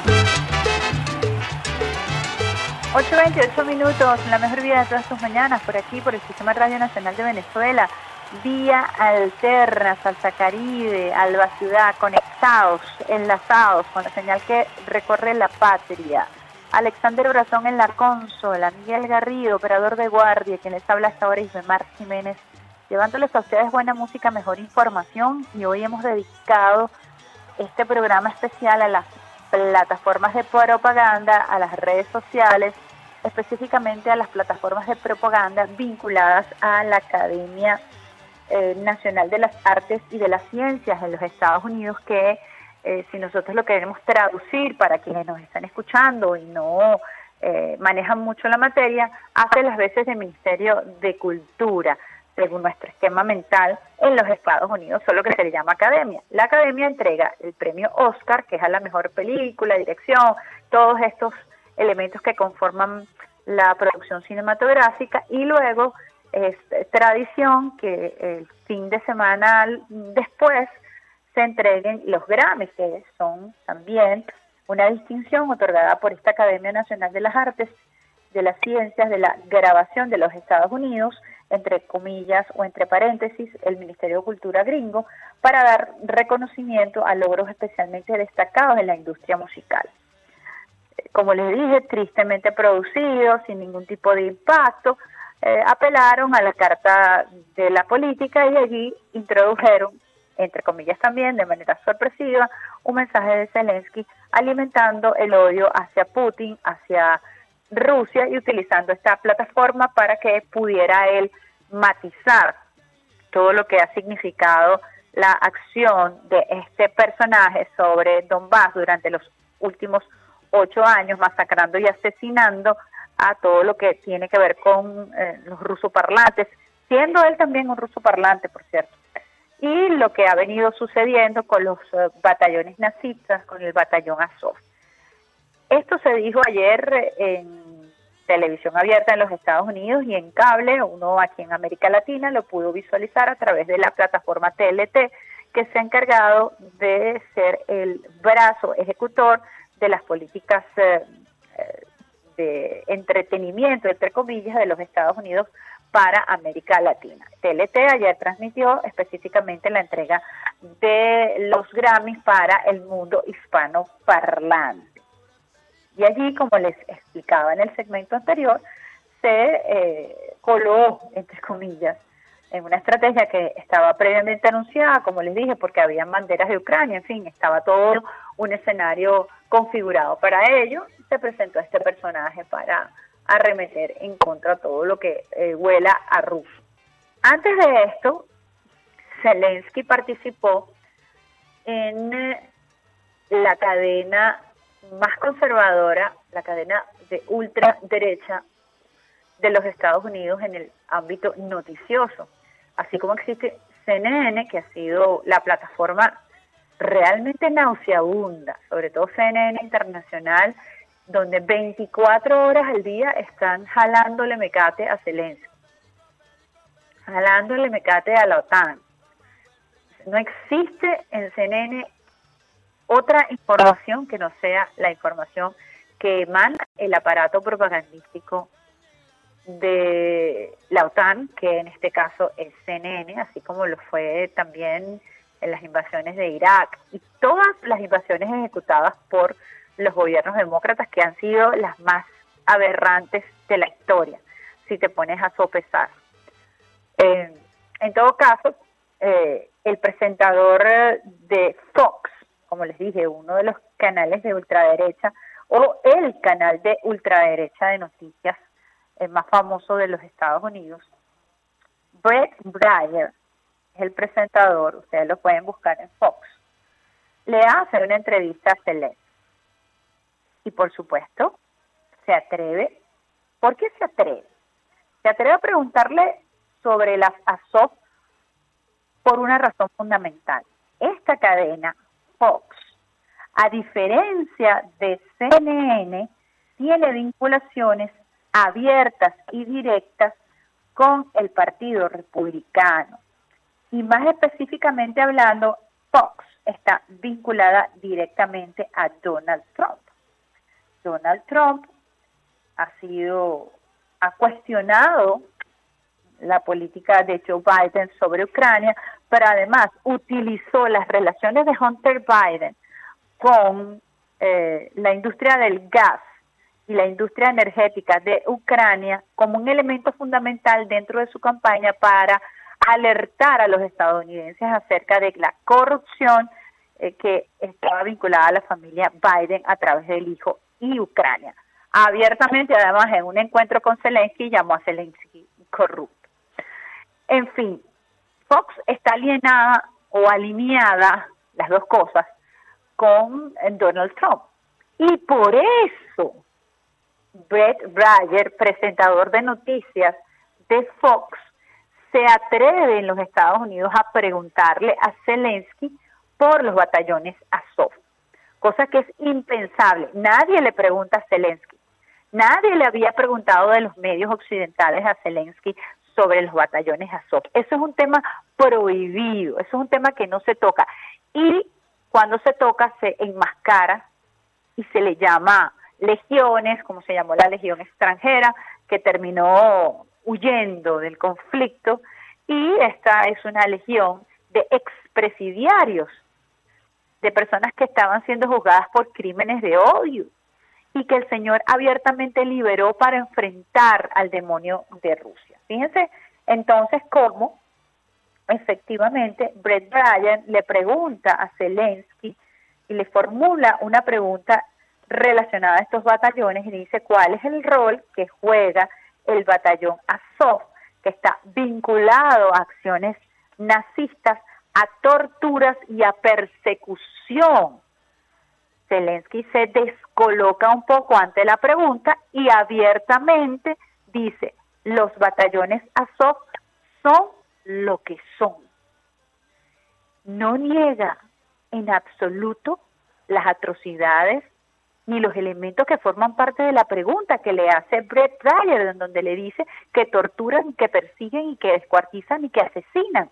Él dice son lo que son, es decir, reconocen televisora gringa que sí son nazis y que hacen lo que hacen y que son lo que son, pero además no solamente eso, sino que dice en televisión gringa que el ejército ucraniano los ha asumido como parte de la milicia, que integra el, el componente militar y que los asume como parte del ejército. Abiertamente, esto hay que guardarlo. Estas declaraciones de Zelensky hay que guardarlas. Son sumamente temerarias, pero además están siendo recogidas de las redes sociales abiertamente porque además asume que el batallón Azov forma parte del ejército ucraniano y además asume en esa entrevista que estuvieron presos, que fueron juzgados por crímenes de odio y que ante la coyuntura fueron liberados para que integraran parte del ejército. Estos criminales y estos asesinos que fueron juzgados precisamente por masacrar y atacar a la población ruso parlante durante los últimos ocho años, es decir, a la región de Donbass. Y él, con su cara muy lavada, asume que sí, que forman parte del ejército, que son lo que son, es decir, que son criminales de guerra, que son eh, nazistas, que mm, torturan y que persiguen. Realmente impresionante además un video que se está haciendo viral el día de hoy de la policía de Ucrania, eh, quien está de nuevo atando a las personas en postes, pero lo que más me impresionó es que la policía de Ucrania abiertamente le cae a latigazos a las mujeres que se encuentran atadas en postes. Es una cosa realmente impresionante que uno dice, bueno, pero es escalofriante. Da terror lo que está ocurriendo en los medios occidentales, legitimando el azote de mujeres como si estuviéramos en la época colonial.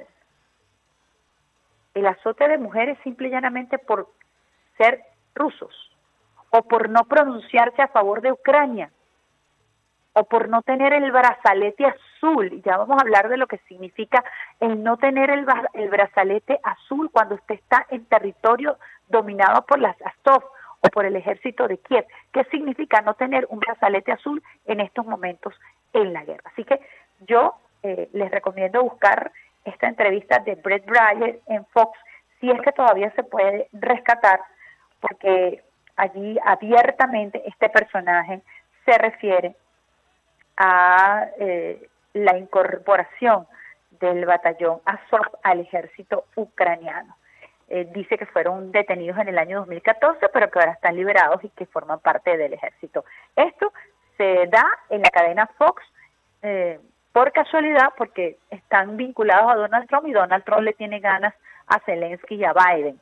Eso es lo que realmente está ocurriendo, no porque les interese o no que estén asesinando, masacrando, torturando y persiguiendo y que hayan asesinado por más de ocho años a todas las personas de, eh, que se encontraron en el camino en la región este, en la región de Donbass.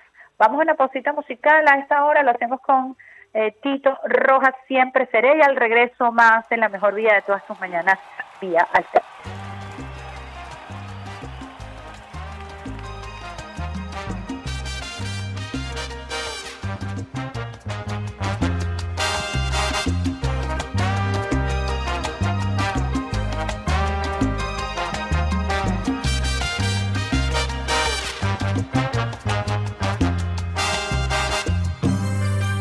Te vuelvo a besar escondidas Nuevamente las horas medidas. Ha pasado no sé cuánto tiempo desde aquel nuestro último encuentro. Como el aire que toca tu pelo, como lluvia que dejas caer. Así soy para ti en los momentos que deseo volverte a tener. Y me siento un juguete en tus brazos y al mirarte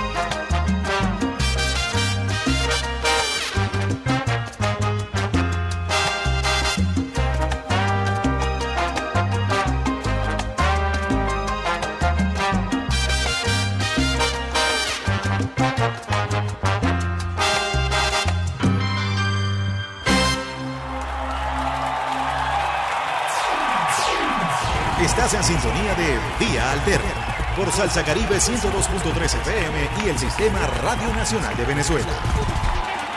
Quítate de la vida, Perico. La mejor vida de todas tus mañanas se espía al alterna. Alexander Brazón en la consola, quien les habla hasta ahora es Mar Jiménez. Estoy colocando a través de mi red social Twitter porque estoy analizando las tendencias y precisamente lo que estamos nosotros conversando a esta hora a propósito de la intervención de Zelensky en el programa de Fox con Brett Breyer, está haciendo tendencia por lo escalofriante de su confesión, por lo descarada de su confesión. Yo a través de mi cuenta en la red social Twitter, Tapirrusia Piso B, voy a colocar algunas, y en este momento estoy colocando una parte de la entrevista en donde el señor Zelensky eh, reconoce que efectivamente eh, él ha incluido eh, a las Azov dentro del ejército ucraniano. Y esto está generando, por supuesto, un escándalo de dimensiones increíbles porque no cuida la forma. No cuida la forma y a veces las formas son importantes, aunque usted no lo crea, en este mundo de la comunicación 2.0. Eh, la ética siempre va a estar presente y la verdad siempre se va a imponer, a pesar de este gran aparato que se está utilizando, pero un gran aparato mediático eh, que se está utilizando en contra o a favor de la satanización de Vladimir Putin, pero no solamente de Vladimir Putin, sino de todo lo que sea ruso, de todo el gentilicio ruso, persecución artistas, a compositores, a músicos, a bailarines, a atletas de alta de competencia, que ya se venía dando esta persecución. Recordemos que a los atletas rusos se les obligó en las Olimpiadas pasadas a desfilar eh, como si no tuvieran bandera, pues, vestidos de blancos. Y esta satanización se ha venido recrudeciendo porque en Europa hay un abierto crecimiento y hay una legitimación del fascismo y del nazismo que tiene que aún no se miden o no se pueden medir las consecuencias de lo que lo que puede estar ocurriendo en Europa en los próximos días, en los próximos meses, en los en los próximos años. En eh, España todo el tema del franquismo está a flor de piel y resulta nauseabundo analizar la prensa, pero además analizar el ejercicio de la política desde el fascismo. Eh, es difícil entender el tema de izquierdas, de derechas, los partidos comunistas, en fin, en Europa el análisis político es muy complejo y como lo decía Patricia Villegas en el encuentro comunicación 3R.net que se realizó el viernes pasado en una extraordinaria ponencia desde el Teatro Bolívar, sabemos mucho, pero realmente no sabemos de nada, porque al día siguiente, eh, un día se posiciona un tema y al día siguiente no hay noticia de segundo día hay una nueva explosión de contenido que te desplaza la información. Y eres experto en el COVID un día y eres experto en Ucrania en el otro y después eres experto en, en, la materia del entretenimiento, porque bueno, eh, te obliga el algoritmo, te obliga el posicionamiento de matrices de opinión a estar encima de algunos temas y de investigar para quienes tenemos ética y de tratar de llevarles a ustedes la mejor información. Sin embargo, la agenda setting que es la organización y la, la, planificación de las líneas editoriales y de los brazos ejecutores propagandísticos están cambiantes según los intereses eh, de estas grandes corporaciones. Entonces, estoy tratando de eh, colocarles a ustedes eh, algunos de los contenidos en mi cuenta en la red social arroba caterrucia piso B antes que huelen toda esa información, antes que el señor Elon Musk eh, con su compra de acciones decida cambiar el algoritmo y no se pueda tampoco conocer cuáles fueron las eh, declaraciones de Zelensky en Fox asegurando que las Azov son lo que son y que ciertamente forman parte del ejército como algo normal, porque para él es algo normal descuartizar o, como les comentaba a ustedes, eh, colocar a las mujeres en los postes y azotarlas. A propósito de esto, una información también de último minuto que compartimos ya con ustedes al final de este programa es para que no se vayan eh, sin conocer y es las últimas acciones que se realizaron en Bucha. Bucha, un sector eh, que está comprometido dentro de estas operaciones especiales de Rusia y dentro de todo este tema con Ucrania y la OTAN. Y quería compartir con ustedes eh, una línea de tiempo a propósito de lo que ocurrió en Bucha, cronología en Bucha. 30 de marzo las tropas rusas abandonan Bucha. 31 de marzo el alcalde de Bucha anuncia que la ciudad está liberada, entre comillas, sin mencionar ningún tipo de atrocidad. Entre el primero y el 2 de abril los nazis de Azov entran a limpiar Bucha, entre comillas, limpiar. El 3 de abril Ucrania publica un video de masacre rusa. ¿Qué tenemos que nosotros manejar? información que nos permita confirmar qué es lo que realmente ocurrió allí. Igual como ocurrió en Mariupol, se generan escenarios de posverdad. Estamos hablando que a finales de marzo, 30 de abril, se retiran las tropas rusas luego de cumplir sus objetivos militares allí, que eran que no era otra cosa sino desarmar precisamente a las milicias, a los batallones eh, Azov y al aparato militar de Ucrania. Se retiran, mientras estuvieron allí, se mantuvieron los corredores humanitarios y se trató dentro de la guerra de preservar el derecho internacional, como fue narrando el ministro eh, de Defensa ruso. Hoy Ucrania amanece con un video, el día de ayer, con videos hablando de eh, la masacre y se presenta una especie de vía con tractores, camiones desolados por el fuego y algunos cadáveres que se presentan como parte de la operación rusa. Ahora, hay un detalle que se les olvida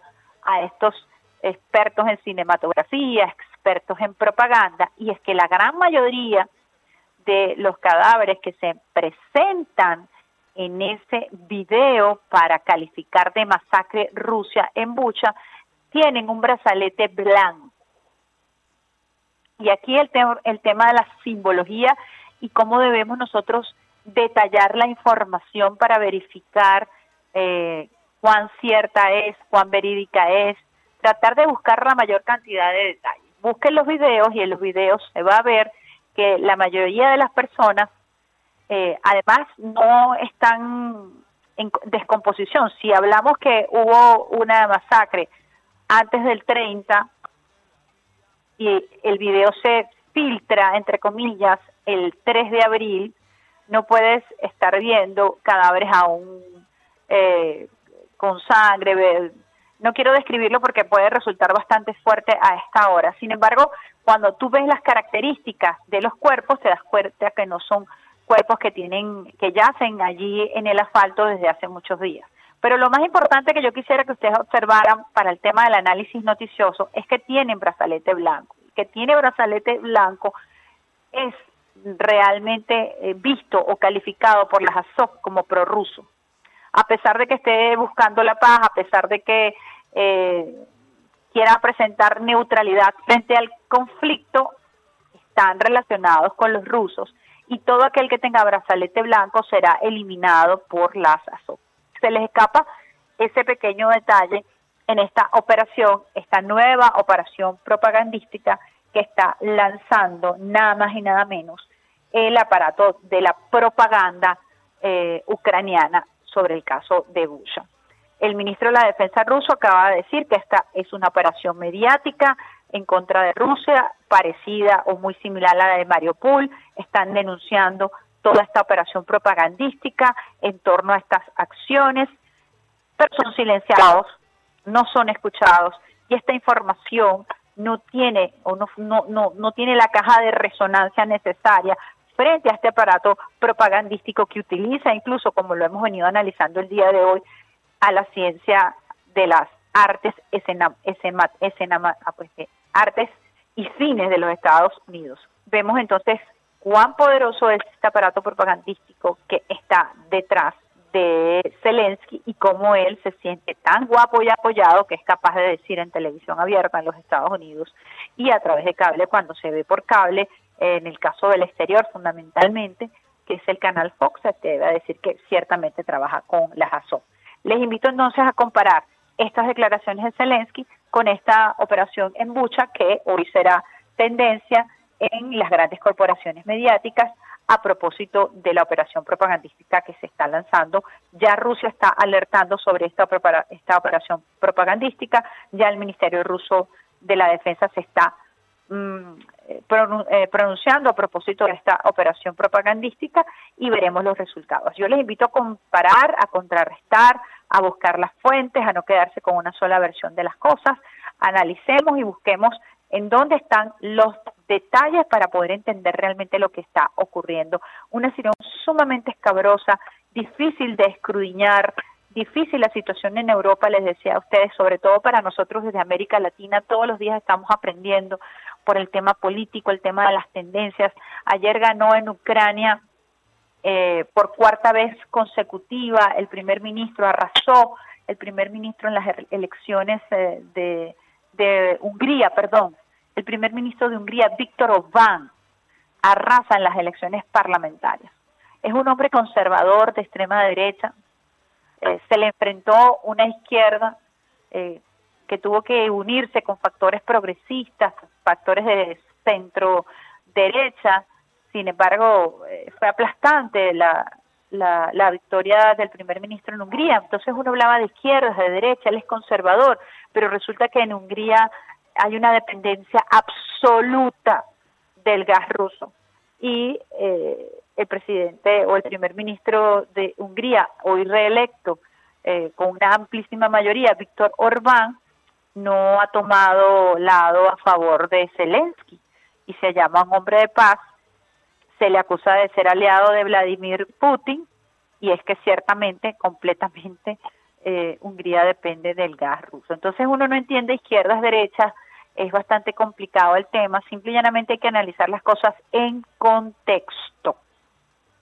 No sacarlas fuera de contexto, no eh, castrar la información, castrar la noticia, hay que dejarla fluir para eh, hacerle seguimiento al hilo discursivo y realmente poder entrar en contexto si queremos estar bien informados, si nos interesa el tema por alguna razón. Nosotros hacemos un esfuerzo eh, para llevarles a ustedes algunos temas que están en tendencia hoy y que de manera vertiginosa suelen apoderarse de las redes sociales, cualquiera que fuera, para tratar de fijarse como matriz de opinión.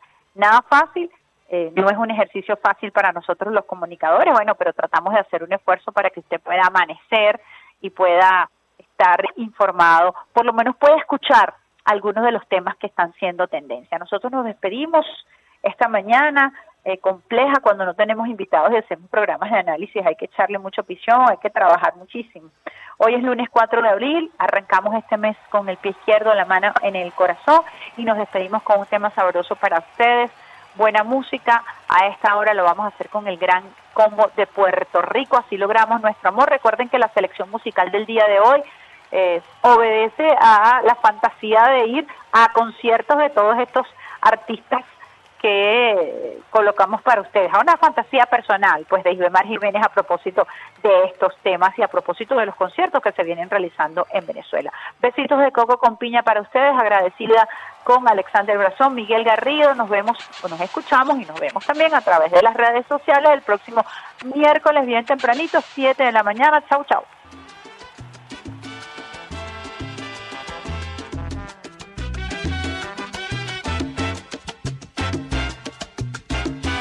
Vuelve a renacer contigo toda la ilusión que se perdió de mí, que de mí se olvidó. Sufrida mi alma llegas tú, alivias a mi corazón, lloraba al no sentir el verdadero amor. Y es que ya voy a penetrar en la loca sensación de amar sin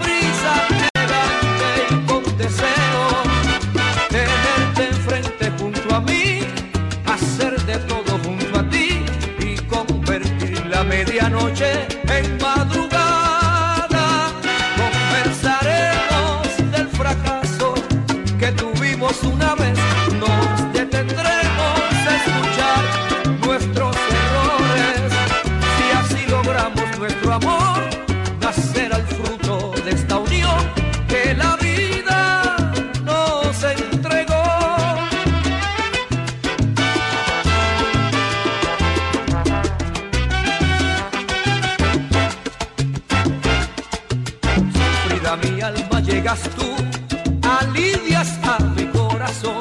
Lloraba al no sentir el verdadero amor. Y es que ya voy a penetrar en la loca sensación de amar sin prisa, elegante y con deseo. Tenerte siempre junto a mí, hacer de todo junto a ti y convertir la medianoche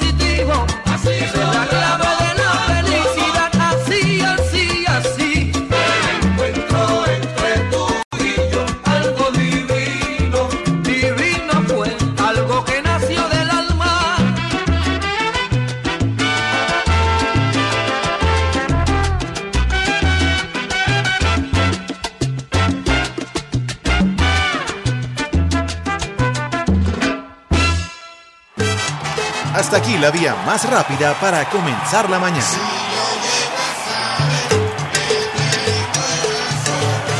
Esto fue Vía Alterna.